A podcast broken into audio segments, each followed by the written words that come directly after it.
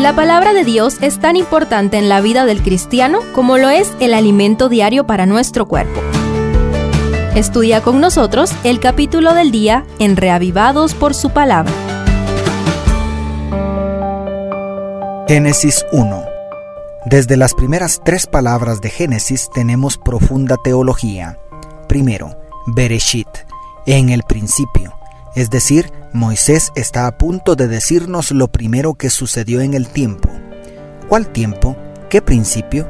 Evidentemente se está hablando del principio de la historia de este mundo y la pregunta que sigue sin respuesta, a pesar de las muchas teorías, es si el principio del planeta Tierra coincide con el principio del universo. Lo realmente impresionante es que las escrituras no intentan convencernos de la existencia de un creador, eso se da por sentado. Después de en el principio, la siguiente palabra es un verbo cuyo único sujeto posible es Dios. Es decir, Dios aparece abruptamente en escena y de una vez aparece en acción. Entonces, la primera verdad que comprendemos es que cuando se dio el principio, Dios ya estaba allí porque Él es eterno. Él es el único que no tiene principio. Segundo, Bará literalmente significa creó.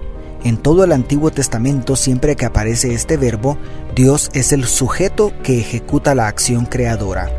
Los seres humanos podemos procrear, tenemos habilidades creativas y la posibilidad de crear cosas nuevas a partir de las que ya existen.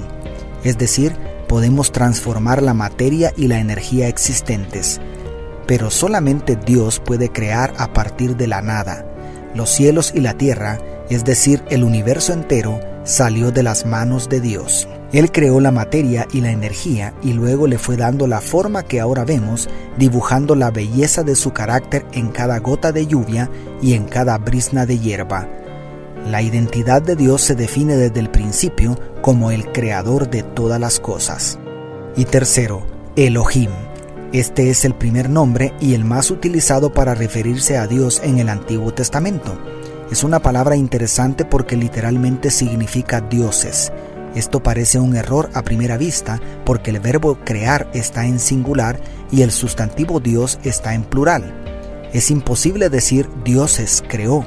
La explicación que siempre se ha dado es que se trata de un plural majestático, el cual se utiliza para realzar la grandeza del Creador. Sin embargo, más adelante vemos evidencias innegables de la pluralidad dentro de la deidad el Espíritu de Dios revolotea sobre la faz de las aguas desde el principio en el verso 2 y cuando se relata la creación del ser humano, toda la fraseología pasa a ser plural desde que Dios dice hagamos al hombre a nuestra imagen.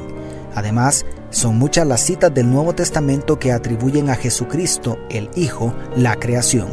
Por ejemplo, Colosenses 1.16, Hebreos 1.2 y Juan 1.3. En otras palabras, además de la grandeza de Dios, tenemos la plenitud de la deidad, es decir, las tres personas que la conforman obrando en la creación.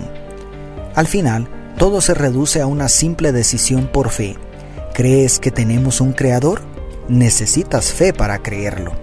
Pero para creer que somos fruto de millones de casualidades ordenadas perfectamente al azar en un proceso de millones de años, ¿acaso no se necesita más fe? Tú eliges. Yo me quedo con Elohim, el Creador. Dios te bendiga, tu pastor y amigo Selvin Sosa.